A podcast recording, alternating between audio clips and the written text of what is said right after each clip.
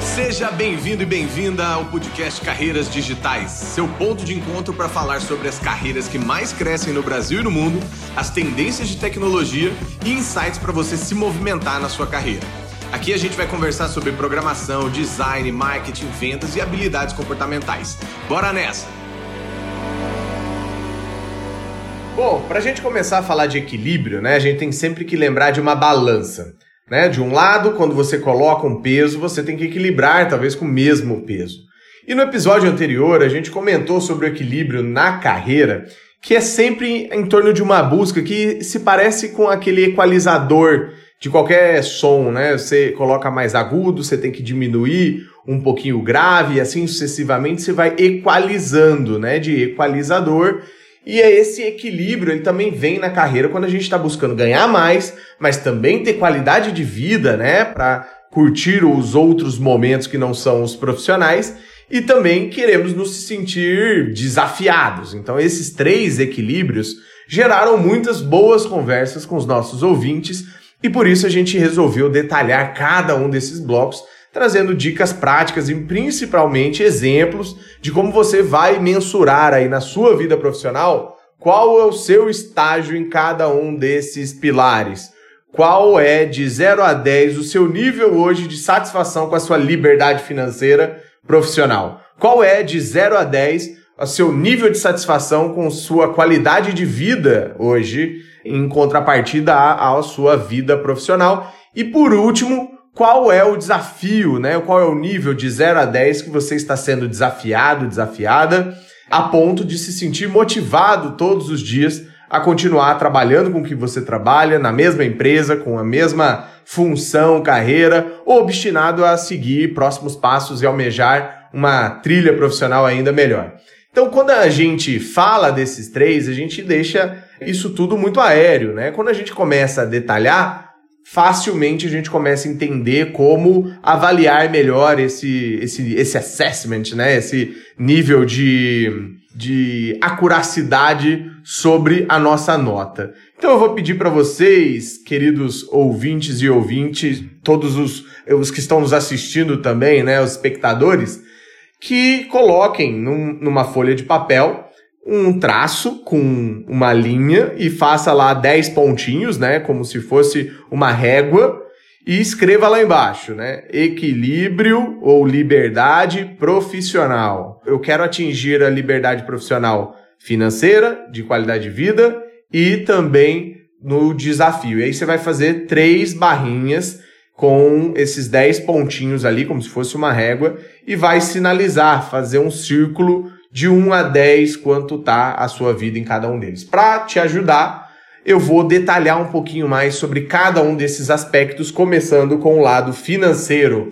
O lado financeiro sempre foi né, um dos grandes motivadores para um trabalho profissional, vindo inclusive da palavra salário, que significa sal, e que quando lá na, na época do escambo né, era trocada por outros produtos. Você tinha uma cabra, alguém tinha sal, que era um, um, objeto raro, né, naquela época, ela trocava o sal, né, o saco de sal, pelo seu elemento ali. Uma carne de boi, um milho, qualquer que sejam os elementos. Fomos evoluindo, né, ao longo do tempo e o salário, né, passou a ser transformado na moeda, no dinheiro, e ela também começou a ser trocada pelo seu tempo. Então, basicamente, hoje, uma relação profissional rege um contrato e um acordo onde você me dá seu tempo executando uma tarefa que antes era muito mais braçal e agora é muito mais intelectual em diversas áreas, né? Principalmente quando a gente está falando do meio digital. E você, em contrapartida, ganha um salário. Quanto mais difícil o esforço braçal ou intelectual, maior o salário. Quanto mais valor você gera, maior a sua contrapartida financeira. Então o financeiro sempre esteve aí. Ele sempre foi um dos grandes incentivadores, mas à medida que as pessoas começam a evoluir as suas classes, é, e principalmente os pais começam a passar o bastão para seus filhos de, de outra geração, tirando ele lá da classe D e na próxima geração vai para a classe C e na próxima geração já está na classe B. Então isso foi fazendo com que melhorias suscetíveis fossem acontecendo é, dentro de diversas famílias, inclusive brasileiras. E agora uma das coisas interessantes dentro desse, desse modelo que, que temos é uma troca, né? Visualizando também outros elementos além do financeiro. Ou seja, aqueles elementos um pouco mais intangíveis, uma remuneração intangível. Como a gente já falou em alguns outros episódios aqui, que as pessoas hoje, pelo menos os jovens, estão buscando ambientes de trabalho que tragam propósito, autonomia, flexibilidade, e dinheiro é uma consequência também importante, mas que não tem sido o principal tomador de decisão na hora de algumas movimentações de carreira. Mas como sabemos que o financeiro é um desses equilíbrios, né, desse tripé do equilíbrio na carreira, uma das coisas importantes de se lembrar que se talvez a sua métrica aí foi de 1 a 5, ou seja, está num nível médio para insatisfatório, o nível de, de satisfação que você tem para com o seu salário, seu, seu, seus resultados hoje financeiros, lembre-se sempre que somos um espelho do que entregamos e dos resultados que a gente atinge. Então, todo o funcionário, por que, que um estagiário tem um, um, salário de entrada? Porque ali é uma troca quase que de um tempo de experiência e de um conjunto de habilidades e aprendizados que a empresa vai proporcionar em contrapartida que essa pessoa vai ganhar menos. E o oposto também é verdadeiro. Por que, que o diretor de uma grande empresa ganha muito? Porque ele tem bastante bagagem para agregar, o norte a ser seguido, o jeito de guiar as pessoas e por ele muitas pessoas ali vão ser é, destinadas aos caminhos mais corretos a fim de buscar os objetivos que a companhia traçou e por isso ele é melhor, maior remunerado. Então, lembre-se que a, a, a, o nosso grande pareto aqui vai ser em relação a qual quantidade de resultados que você gera. Então, muito mais do que melhorar seu salário só, tentando promoção, você tem que tentar dar mais resultados, fazer o que se espera e algo a mais. Tem uma frase em inglês que é difícil de ser traduzida, mas ela basicamente fala under promise, over delivery é, prometa menos e entregue muito mais. Então, isso faz com que os profissionais sejam melhores reconhecidos e comecem a liderar a si mesmo, ou seja, tendo autoconhecimento, depois lideram um tema, depois lideram outras pessoas, e conforme a quantidade de responsabilidades, quantidade de, de empenho que se dá e resultados que você traz, melhor será a sua remuneração. Então não tem outro jeito de se buscar uma melhor remuneração a não ser trazer cada vez mais resultados, cases, incômodo, projetos diferentes, multidisciplinares, que não necessariamente vão ser na mesma empresa. Pode ser numa outra empresa onde você está buscando é, a oportunidade correta no momento certo e que essa outra empresa pode te dar. Mas tente sempre caminhar agregando valor para onde você está e deixando claro os seus objetivos e também tendo de volta feedbacks para que você saiba onde você possa melhorar ou quais são os caminhos. Nem toda empresa vai conseguir ter um plano de carreira de a cada três meses, um ano, aumentar 500 reais, mil reais, dois mil reais de salário. Então, para isso, para esses aumentos exponenciais, são necessários aumentos de resultados também extraordinários, novos projetos e tudo mais. Em contrapartida, a gente sabe que também tem muita ansiedade dentro dessa jogada de finanças, né? Ansiedade de ganhar mais, ansiedade de ser líder, ansiedade de mudar, e a gente tem que entender que temos que dar tempo ao tempo. Esse é um tópico extremamente importante porque muitos das projeções de carreira e aumento de salário, como nas carreiras militares, como nas carreiras de servidores, funcionários públicos, são por tempo de serviço. Então, quanto mais tempo está aqui, mais né, você tem agregado valor, por isso você ganha mais. Hoje, isso tem mudado de maneira muito é, é, diferente, principalmente no mercado de tecnologia. Então, é, é preciso também ponderar que o tempo é um fator importante, mas que também o, o, o quanto você vai agregar na parte cultural e na parte de entrega de resultados também é extremamente importante. Um outro ponto para falar desse equilíbrio financeiro é que eu costumo chamar de liberdade financeira. Eu não gosto nem de estabilidade financeira porque, parece que você quer ser estável. E liberdade significa ter asas, né? A disciplina te leva à, à liberdade. E hoje, no Brasil como um todo, nós não somos educados financeiramente, né? Não sabemos lidar com a mesada, com o dinheiro, com os gastos quando somos adolescentes. Depois, quando a gente começa a trabalhar, a gente não aprende a poupar. Então, uma recomendação clara é que se esse equilíbrio financeiro é uma busca sua, essa, essa liberdade financeira é um dos seus objetivos, e hoje você está ali de 1 a 5, não está do 6 ao, ao 10, que seria o ideal aqui para uma projeção de carreira, você tem que entender que talvez você também não está dando o devido valor a esse tema como você deveria dar. Como você faz a sua planilha, as suas contas, como você hoje poupa dinheiro, como que você investe dinheiro. Então, isso é muito relativo a quanto você gasta. Porque não necessariamente uma pessoa que ganha dois mil reais está ganhando mal se ela está gastando 3 mil, sim, ela vai estar tá sempre achando que ela está gastando muito. Mas entendam que somente 5% da população brasileira, gente, a gente está falando de 210 milhões de habitantes, somente 5% da população brasileira ganha mais de R$ 2.500. Então a gente tem que ter essa noção e olhar para o lado para também parar de reclamar, parar de mimimi, parar de, ai meu Deus, tá tudo ruim. Não, gente, a gente tem uma população gigantesca que chega a ter fome, tá? Com, com criando famílias com 600 reais. Então, comece a ponderar aí na sua vida também o que que realmente é luxo, o que que realmente é supérfluo, o que que realmente você tem como objetivo que talvez você seja é, um, deixe um pouco no curto prazo para focar no longo prazo, né? O seu conforto, a sua, o seu bem-estar, qualquer que seja ele. Então, muitas pessoas passaram por muitos perrengues ao longo da sua vida profissional para hoje entender o que é sucesso. E o grande erro é você ficar se comparando, olhando o palco das pessoas e comparando com os seus bastidores. E isso é extremamente errado. Ah, mas a pessoa tem a minha idade e já tem carro, a pessoa já tem, tem a minha idade e está no Instagram lá postando viagem para não sei aonde compare-se e queira ganhar somente de você e não dos outros, porque no final do dia eu quero que você ganhe, você tem que querer que a outra pessoa ganhe também. Então tem espaço para todo mundo. Esse é um, um, uma relevância e uma mudada de chavinha na cabeça que você passa a querer parar de agregar, a, a, é, mostrar para os outros que você tem e viver de aparência do que qualquer outra coisa.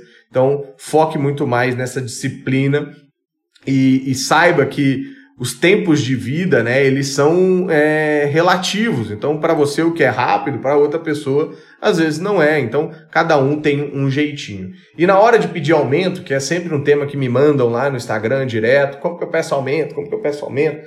Não é pedir aumento, é merecer aumento. E o merecer aumento ele vem sim com uma conversa que você pode puxar, inclusive, numa one-on-one, numa conversa com o seu líder, mas ela tem que ser pautada em algumas coisas e, novamente, resultados são o guia. É, você mensurar esses resultados, detalhar esses resultados, justificar esses resultados é muito melhor do que você fazer o bom e velha trucada que muitos profissionais se queimam pra caramba no mercado ou pegando uma proposta de alguém no LinkedIn que veio te abordar e te oferecer um novo emprego para uma empresa que você não quer e você só está usando essa empresa de barganha para chegar no seu chefe e conseguir um aumento. Então, isso eu já vi muitos casos que deram errado. É, não é a melhor forma porque mostra muito quem é o profissional. Se é um profissional mais missionário, que tem ligado ao seu propósito, ou um profissional mercenário, que está mais ligado ao dinheiro, dinheiro e dinheiro. Então, tente equilibrar é, esse tipo de assunto na sua carreira quando você for trazer e traga sim para a pauta, ó, isso aqui é o que eu agrego valor, isso aqui é uma, mais ou menos uma média de mercado, que eu estou vendo que é, as pessoas estão buscando ou, ou, empresas estão pagando, e eu gostaria de tentar chegar a esse equilíbrio por conta de alguns objetivos pessoais que eu tenho. Enfim. Então, ter muita parcimônia ao, ao fazer esse tipo de pedido, tá? E aí, tente sempre lembrar que a sua ambição vai ser do tamanho do gasto, né, das despesas que você vai ter. Então, é, beleza, tem um monte de alunos e alunas hoje que querem morar fora do país, querem né, trabalhar fora e tudo mais. Ah, mas lá eu vou ganhar em dólar, lá eu vou ganhar euro. Tá bom, mas você vai gastar também muito mais. Um aluguel que você paga 1.500 reais em São Paulo, provavelmente vai ser 1.500 dólares lá fora. Então, beleza, você tem sempre que fazer essas contas na hora de almejar esse sonho. Sonhar grande, sonhar pequeno, dá o mesmo trabalho. Só que o, o inverso também é proporcional. A gente também tem que fazer conta pequena e fazer grande, dá o mesmo trabalho, só que tem que ser bem pontuada na ponta do lápis, tá? E, e para fechar assim com chave de ouro, acho que a parte financeira não deve ser o seu primeiro guia, deve ser a consequência de várias outras coisas. Eu entendo que muitas realidades, por exemplo, eu saí de casa, eu comecei a trabalhar com 14 anos, saí de casa aos 18 anos e sempre tive como objetivo o, o desafio profissional que eu estava vinculado, é, seja ele como estagiário, entregando mais do que eu, eu tive, sempre fui chamado, nunca fui demitido para outras oportunidades e sempre é, fiz ciclos de boas entregas sem interrompê-los em espaços de 3, 6, 9, 12 meses. Então, eu sempre maturei muito bem esses ciclos profissionais e foquei muito em ter portas abertas, mesmo nos lugares onde eu pedia para sair. Então, isso é um ponto muito importante que me deu muita abertura para ir galgando espaço e sair ali de um, de um salário de estagiário para duas, três, quatro vezes em pouquíssimo tempo, mas isso muito pautado nos resultados do trabalho que eu entregava. Então eu estou usando eu aqui como exemplo, né? Pode ser somente um, uma, é um nível de comparação, mas olhe para o seu entorno também, os seus colegas, pessoas que você admira e que estão também subindo na carreira e se pergunte ou até pergunte para eles mesmo o que, que foi o resultado né, que eles geraram para estarem onde está. Então lembre-se sempre que sucesso vem no, da noite para o dia em 10 anos. Não tem caminho fácil, não tem trilha e como um bom recurso escasso, né, dinheiro é algo que precisa se conquistar com muito suor ou né, é, ganhando a Mega Sena ou ganhando uma herança ou qualquer que seja outra forma lícita de ganhar isso. Hoje, o grande segredo está dentro de trabalhar, trabalhar muito, trabalhar bem, gerar valor e agregar é, cada vez mais para todos os stakeholders que estão ao seu redor.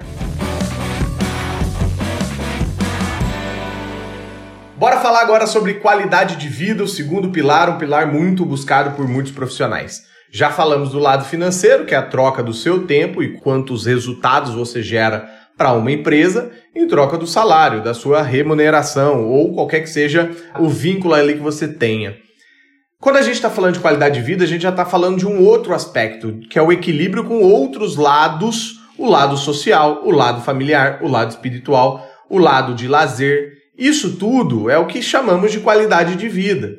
Que para uns morar na praia e receber um salário mínimo só para se manter ali e viver da sua horta, do seu tempo, é a busca que muitas pessoas querem, mas para outros é buscar a, o, as aquisições, os recursos e conseguir viajar e conseguir ter espaço para ficar com a família. Então depende do que, que é qualidade de vida para você. Então por isso a primeira pergunta antes de responder a sua barrinha do 0 a 10 aí, qual é o seu nível de satisfação com a sua qualidade de vida, você tem que responder o que é qualidade de vida para você.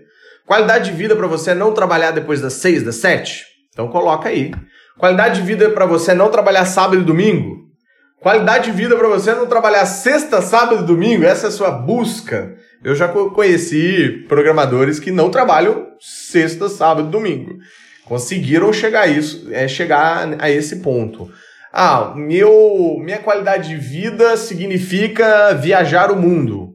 É isso que é qualidade de vida para mim. Minha qualidade de vida significa não precisar é, bater ponto todo dia, usar uniforme. Depende, o que é qualidade de vida para você? Você vai ter que dizer o que faz mais sentido para a seu, sua realidade hoje. Porque daqui uns anos você vai ver que qualidade de vida vai mudar. Então eu me lembro muito bem que existiu um divisor de, de águas na minha vida chamado casamento e filhos.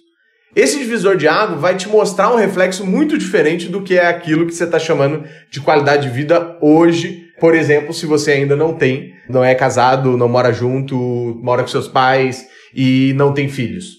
Porque é diferente. Eu comecei a dar muito mais valor ao meu tempo e a qualidade de vida que hoje é o, o, conceito da minha expertise, do meu momento agora de vida, é ficar com a minha família.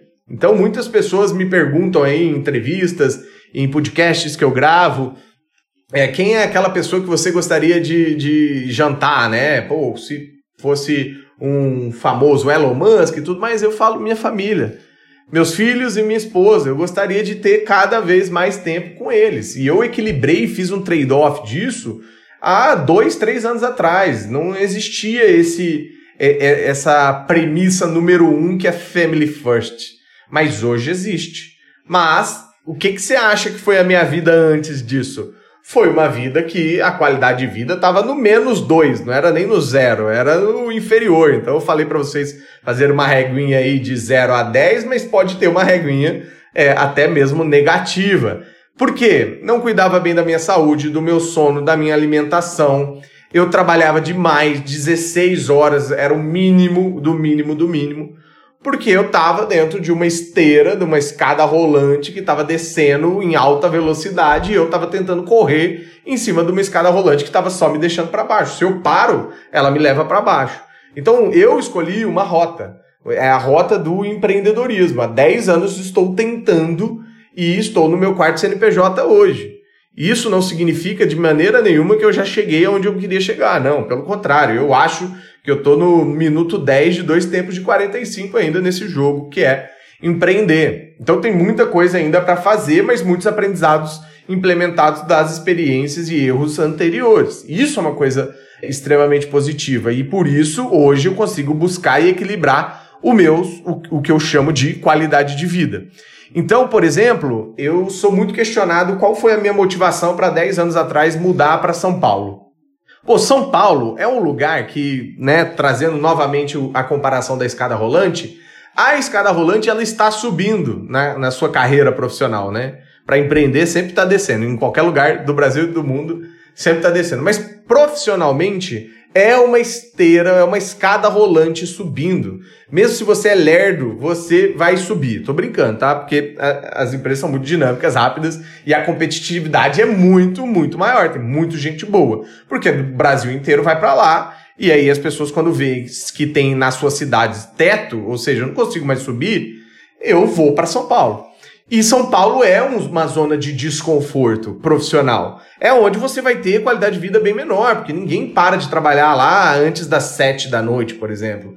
Mesmo profissionais que são assalariados, batem ponto e tudo mais, às vezes levam o trabalho para casa, porque é uma função muito hardcore, com uma competitividade, com nível de cobrança muito maior, independente da área que você vai atuar. Então, por isso, a galera fica safo, a galera fica rápido. Enquanto, em, em, às vezes, em, na minha cidade natal, eu estava seis horas da tarde em casa, já preparando janta. Então, é outro rolê, é outro rolê. Então, assim, existem momentos de grandes sprints na sua vida e você tem que escolher quais são esses momentos de não prezar necessariamente pela qualidade de vida. Veja bem, gente, não prezar não significa não colocar ela ali, porque é muito positivo ter saúde mental, saúde física, um, uma saúde emocional, é, amorosa. Então, isso tudo é importante. Mas em determinados momentos da sua vida, eu senti que naquele momento era eu e eu mesmo. Mudei para São Paulo, morei de favor é, é, em uma beliche que eu mesmo montei.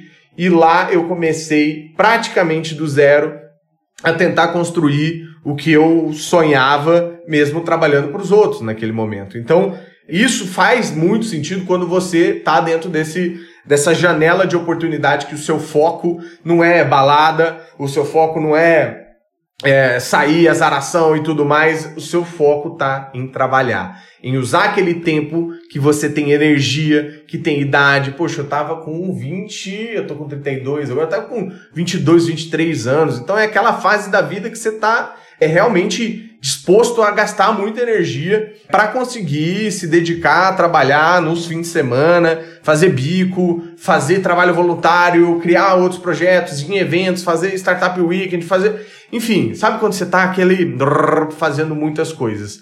É aí que você começa a aprender o que é foco, porque você começa a dispersar tanta energia e você começa a, a, a, a ver que uma lanterna ela só vai longe quando ela tá com foco, quando ela tá mais direcionada. Agora, quando ela está exposta, ela tá tirando para tudo quanto é lado, mas não dá tantos resultados. Mas você vai aprendendo isso com o tempo e pelo menos uma herança positiva desses erros de foco, de, de atirar para tudo quanto é lado, é o nível de relacionamento que você ganha com pessoas. Lembra, mercado de trabalho, mercado de empreendedorismo, de investimentos, qualquer mercado que você vai entrar vai depender de pessoas. Quanto mais relacionamento, mais maturidade você tiver com pessoas que te agregam valor, melhor vão ser seus resultados de carreira. Além disso, esses espaços de tempo servem para você minimizar um pouco desses luxos, fazer um pé de meia, economizar uma graninha ali, para você ter cumprido seus objetivos futuros. Eu sempre tive amigos que viveram um dia após o outro, era a frase deles. Ah, não, eu tô nem aí, o que eu ganho eu gasto. É, eu, eu, se é para ganhar dinheiro, é para gastar dinheiro, né? Dinheiro é feito para ser gastado. Então, frases que eu sempre ouvia e hoje eu conheço essas pessoas de perto e vejo o quanto de arrependimento elas têm de ter deixado a vida no marasmo, de ter andado de lado igual um caranguejo na carreira, de não terem é, cumprido essas sprints enquanto elas, elas podiam fazer. Não significa que você não tinha curtido sua adolescência, curtir a, a, a sua puberdade, curtir todas as, as amizades que você pode curtir, mas existia uma necessidade também de ter um grande empenho para que na sua carreira o estudo e a dedicação ao trabalho pudesse levar você para ancorar outros patamares. Então, novamente, eu não sou base de parâmetro para ninguém e para nada, mas estou trazendo aqui um olhar de que eu vi muitos dos nossos alunos, batemos mais de 16 mil alunos agora,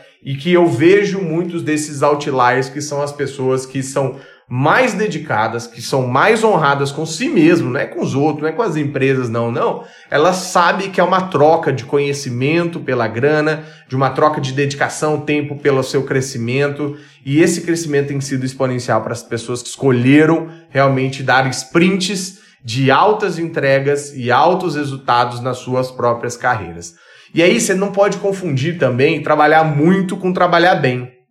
Tem muitas pessoas que acham que ficar postando no Instagram, no LinkedIn, nossa, 10 horas, trabalhei 10 horas hoje, trabalhei 12 horas. Não, hoje eu vejo quanto loucura era trabalhar 16 horas por dia, dormir 4 horas por dia, sonhar com os projetos que eu estava fazendo. Quando eu estava fazendo meu maior evento que que eu fiz lá para mais de duas mil pessoas, eu não consegui dormir por uma semana, que era o que antecedia o grande evento, evento de 4, 5 milhões de reais, e eu com medo de não dar certo, e numa expectativa ali gigantesca, mas você acha que foi nesse momento que eu cresci ou nesse momento que eu caí? Pelo contrário, cresci pra caramba, porque foram erros, acertos e tudo mais.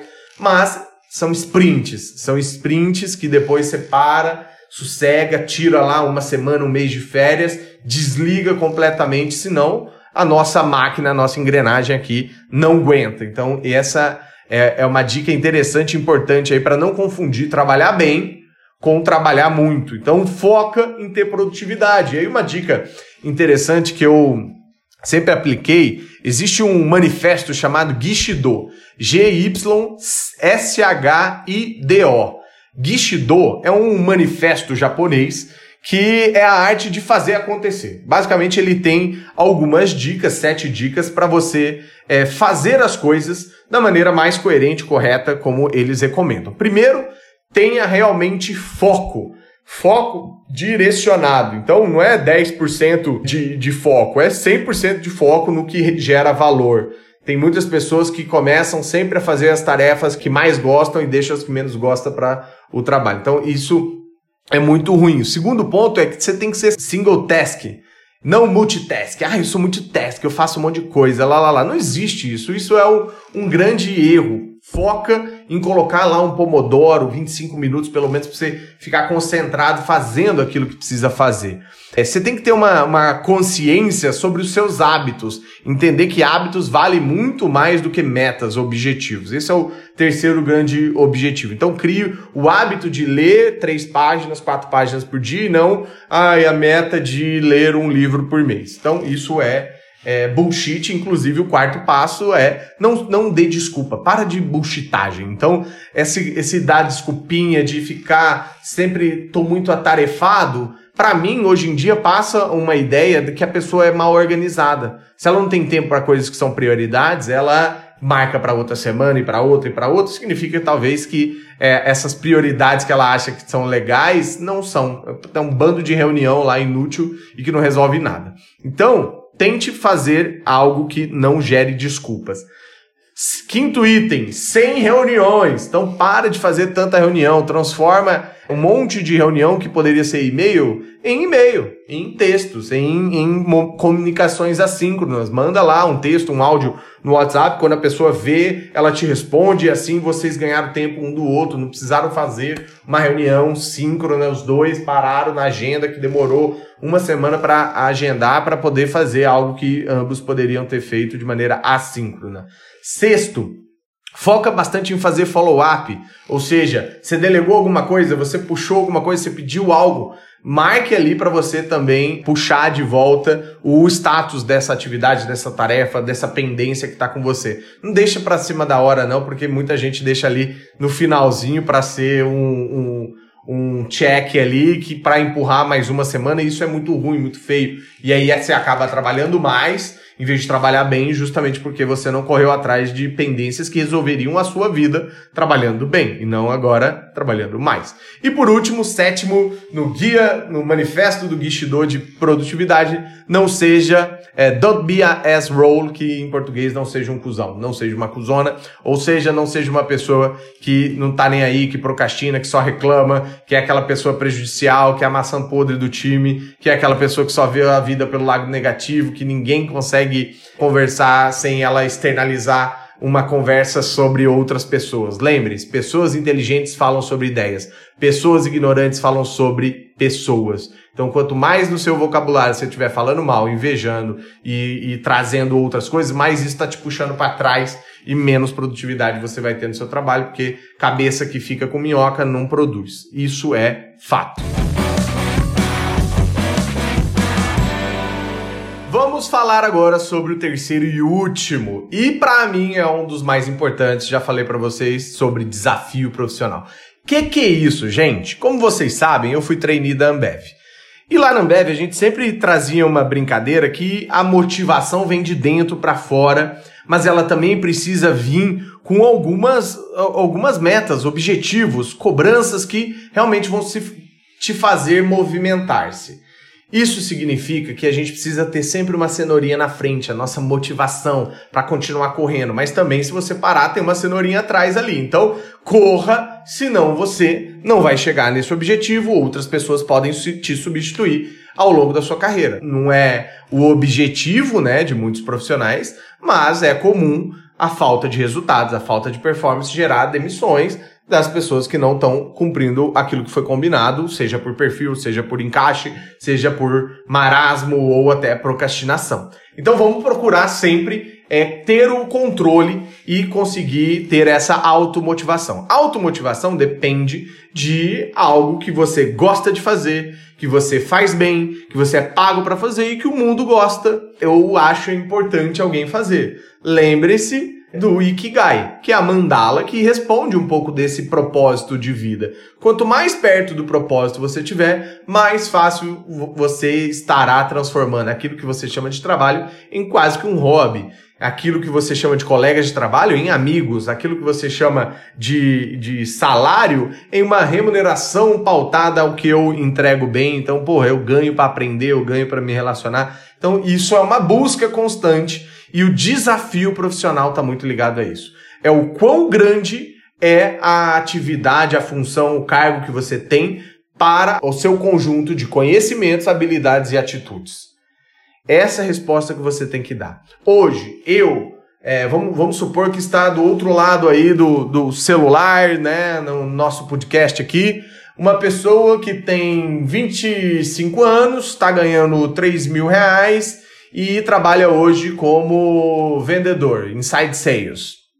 Então essa pessoa tá todos os, os dias, né, motivado a ligar, fazer abordagens, mandar e-mail, fazer conexões com pessoas que têm algum problema que o produto ou serviço que ele vende soluciona.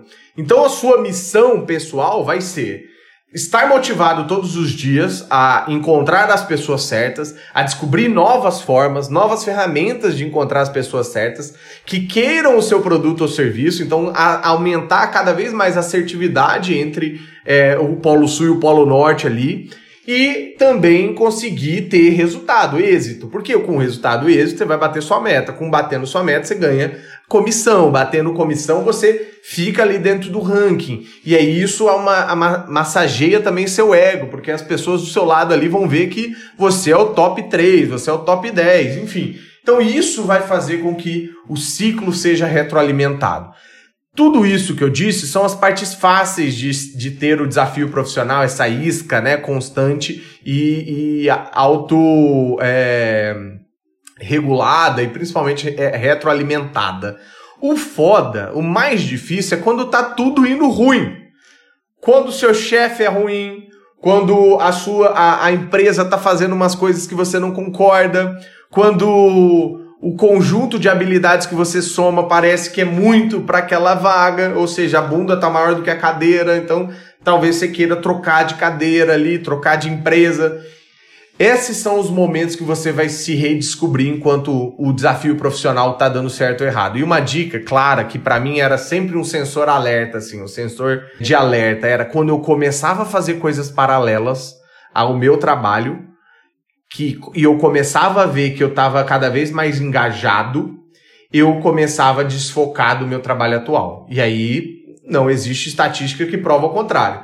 Você, com 100% de tempo, pode dar 100% de resultado, mas se dividir no seu tempo em 50 e 50, você provavelmente só vai dar 50% de resultado. Então, aquilo que estava pagando as suas contas acaba deixando de ser prioridade, porque você está focando no meu blog paralelo, no meu podcast paralelo, nas outras coisas, porque lá você tem autonomia para colocar na, na ponta do lápis o que você quer você tem é, liberdade de expressão, que você pode contar se você é partidária com o candidato A, candidato B. Você pode, sei lá, você pode ser quem você é, você pode ir atrás de um assunto que você gosta. E isso é um grande perigo, porque isso é um demonstrativo de que o lugar que você está talvez não esteja te dando a motivação necessária para continuar fazendo o seu trabalho. Então, das duas, uma, ou propõe novos projetos, novos incômodos ali dentro da própria empresa e tenta ver se eles aceitam novos desafios e tudo mais, porque é, talvez esse não seja só o suficiente, ou você vai ter que começar a pensar em como esse seu hobby, essa sua atividade que está te dando muito tesão, pode te remunerar também. Então isso é uma constante busca. Além disso, eu sempre uso a analogia do saco de cimento. Eu, para promover pessoas, para promover líderes hoje, pessoas, não necessariamente somente líderes ou colaboradores como um todo, eu uso a estratégia do saco de cimento. Um saco de cimento pesa 50 quilos, correto? Então a gente joga um saco de cimento, que é um conjunto de responsabilidades e novas características, atitudes, entregas que essa pessoa vai ser cobrada. Se a pessoa andar até o caminhão lá, né? E, e, voltar pedindo mais um saco de cimento, pô, parece que ela aguentou. Se ela voltar 10 vezes, 20 vezes, talvez ela já aguente dois sacos de cimento. E assim sucessivamente. Então, primeiro dá a responsabilidade, depois dá o cargo e o salário. Porque esse conjunto de troca faz com que as pessoas tenham mais certeza de que estão prontas, sem o peso do cargo, da função, lá lá lá, que às vezes auto-sabota essa promoção, e faz com que a empresa também tenha certeza de estar tá acertando numa grande aposta e reconhecendo essa pessoa como uma boa performance, uma pessoa que realmente entrega. E aí, você tem que ser claro com você na hora de fazer essa análise aí do 0 a 10, se você está dando conta ou se está sobrando espaço. Pensa que você é uma máquina e você está fazendo 80% da produtividade que você tem. O que, que falta para fazer o 20%? Ou o oposto, eu sou uma máquina que estou dando conta de 120% do trabalho. Então, pô, eu tô com mais saco de cimento do que eu aguento. Eu quero continuar assim, eu quero chegar num jeito de carregar com mais alta performance, automatizar algumas tarefas, dividir as coisas que são muito operacionais, ou eu quero mudar de trabalho porque, pô, tô sobrecarregado, quero um lugar mais easygoing, mais namastê. O que, que você quer? E aí, eu sinto que uma frase que a Ivete sempre fala é muito verdadeira para várias profissões. A Ivete falou, Ivete Sangalo, gente, uma das cantoras mais bem pagas do Brasil, com maior sucesso nacional, internacional, enfim, e ela diz que toda vez que ela sobe no palco, ela tem frio na barriga. Frio na barriga, uma pessoa que leva lá 100 mil pessoas num trio elétrico ela tem frio na barriga, significa que ainda dá tesão nela fazer o que ela faz, ainda ela tem medo de errar. E quando o medo de errar tá ali, a sua zona de conforto está indo embora. Você está saindo constantemente da sua zona de conforto. Quando ficou muito fácil, quando não está tendo onda, não está tendo né, mais movimentações, não está tendo desafio, você tem que se arrumar. Aí foi quando a Ivete foi lá fazer um CD de um outro ritmo, foi gravar com outra pessoa lá, lá internacional. Aí você começa a se reinventar para que, pô, parece que eu tá perdendo o frio na barriga. Então é porque eu não tô fazendo coisa nova, eu não tô fazendo coisa diferente, eu não tô me desafiando. Então se desafie. Saia da sua zona de conforto. Se tava fazendo com 10, tenta fazer com 8. Se estava fazendo com 8, tenta fazer com 6 e assim sucessivamente. Esse friozinho na barriga vai te dizer que você realmente está com aquele né, grande tesão. E, e, e, também entenda né, que esse desafio profissional ele vai trazer mais desafios, por exemplo, quando você tem outras pessoas que dependem de você, quando você tem que contribuir com a sua família. Então, você às vezes não está motivado ali no trabalho seja pelo seu chefe, pelo tipo de trabalho, mas você está motivado pelo o, o, o que você fizer vai te levar ao cargo, ao tempo de serviço para poder é, levar você a um no, novo cargo, um novo caminho.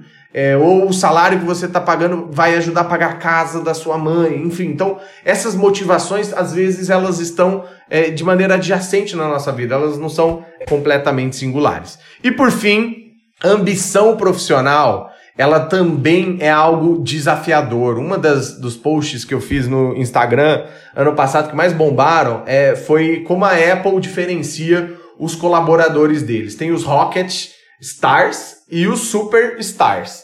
Rocket vem de, de, de, de pedra. São aquelas pessoas que são estrelas, mas que são mais estáveis. É aquela pessoa que não quer ficar crescendo de nossa, de cargo, e agora eu sou líder, agora eu sou coordenador, supervisor, sou gerente, sou... Tem, tem essas pessoas que são as superstars, que elas crescem de maneira exponencial e elas têm uma ambição de crescimento do ego, do, do holofote, do status. Ela quer estar tá ganhando mais, mas ela também quer ter um palco, enfim. E tem outras pessoas que não querem, isso não é pecado nenhum, não quer dizer que você não vai crescer em termos financeiros e que você não vai ter desafios profissionais só porque você está no mesmo cargo, na mesma função há 10 anos. E é muito sobre o seu jeito de ser. Então responda para você mesmo, qual é a minha ambição? Eu quero ser ou eu quero ter? O qual qual dos dois vai te motivar mais, vai te ajudar a responder sobre o seu desafio profissional. Então, finalizamos os nossos três blocos e a pergunta que fica aqui é como vocês vão se autoavaliar agora? Como vocês vão circular do 1 a 10 a parte financeira, a qualidade de vida e o desafio profissional? É fácil ou é difícil ter equilíbrio? Qual é o equilíbrio que está hoje na sua vida? É, eu estou em 10 na qualidade de vida, então talvez ela seja inversamente proporcional ao desafio profissional, ou seja, eu tô tão tranquilo que eu não tô tendo desafio suficiente. E do outro lado, eu tô ganhando super bem, então provavelmente a minha qualidade de vida tá lá embaixo porque eu tô me esforçando. Então, não se importe se a sua equação aí não ficar uma do ladinho da outra. A busca por equilíbrio é uma utopia, mas a utopia, como o próprio nome já diz, é algo que a gente sempre vai caminhar dois passos na busca dela, mas ela vai caminhar dois, três passos para trás. O importante é não deixar de caminhar. Faça o exercício daqui cinco anos. Projete daqui 10 anos como você quer que esteja o seu equilíbrio de vida e dê tempo ao tempo. Respire. E para finalizar, eu queria ler um pouquinho sobre como as percepções de equilíbrio são diferentes em cada uma das pessoas, profissões, carreiras. O Jack Ma, fundador do Alibaba, um dos maiores grupos marketplace, e-commerces do mundo, ele falou durante uma palestra dele que ele queria né, dar dicas para as pessoas entenderem o valor do tempo e o que é o grande foco conforme a idade de cada um, né, segundo a opinião dele. Lembre, não é regra, gente. A gente tem aluna aqui na Gama com, que entrou na Gama com 16 anos e com 21 anos está morando em Londres ganhando em libras e ganhando super bem e já é sênior. Pra você ter ideia, como designer, por exemplo. Então, temos diversas exceções. O que a gente não pode fazer é se pautar como regra em exceções. Então, por isso que eu queria trazer aqui o que esse empresário super bem sucedido, que já viu vários jovens perguntando para eles o, o que que foca né, na, na minha carreira, no meu crescimento, e ele respondeu assim: Até os 20 anos, seja um bom estudante.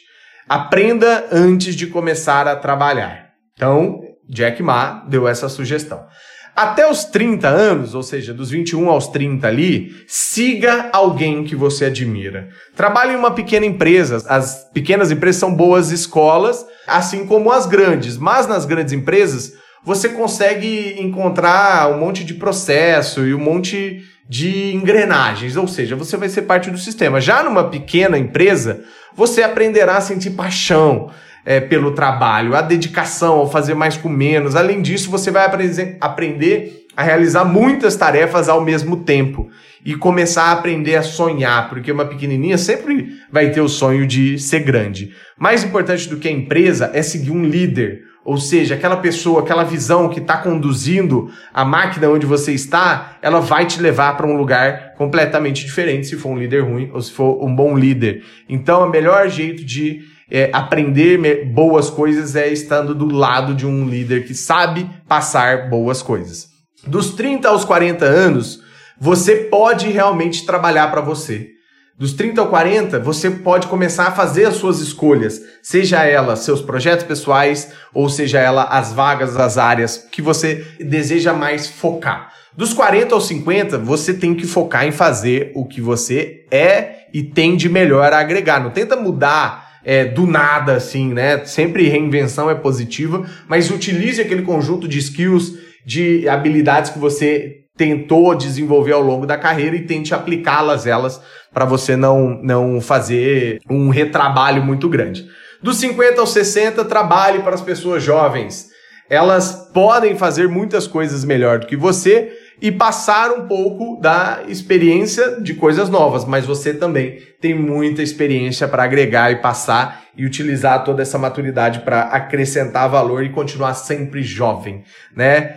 E, e depois dos 60, gaste muito tempo com você, de preferência na praia, com seus netos, filhos, enfim, com família. E assim termina aí a, a dica do Jack Ma. Então, Lembra, gente, não é fórmula mágica, não é regra, mas é uma forma de ver que eu achei interessante compartilhar com vocês. Eu concordo em partes com algumas, outras menos, mas serve aí de reflexão para vocês terminarem agora a barrinha de vocês de cada uma dessas estatísticas aí, né, de 0 a 10, de cada uma dessas barrinhas, quanto está a sua qualidade de vida, sua liberdade financeira e o seu desafio profissional. Espero que vocês tenham gostado desse episódio. Compartilhem com amigos, com amigas. Me marquem lá no Instagram quando vocês terminarem de fazer esse exercício prático que a gente passou no dia de hoje. Queria agradecer todos os ouvintes que estão com a gente neste primeiro episódio e queria saber de vocês, né? O que vocês acharam desse papo? Se você curtiu, não esquece de seguir a gente lá no Spotify, de curtir também lá no Apple Podcasts. Vale a pena também compartilhar esse episódio com seus amigos se você gostou e segue a gente também lá, tanto a Gama Academy quanto eu, Gui Junqueira, no Instagram, no LinkedIn, porque lá a gente vai continuar esse papo que a gente acabou de começar aqui no podcast. Te espero no próximo episódio. Valeu, galera, até mais.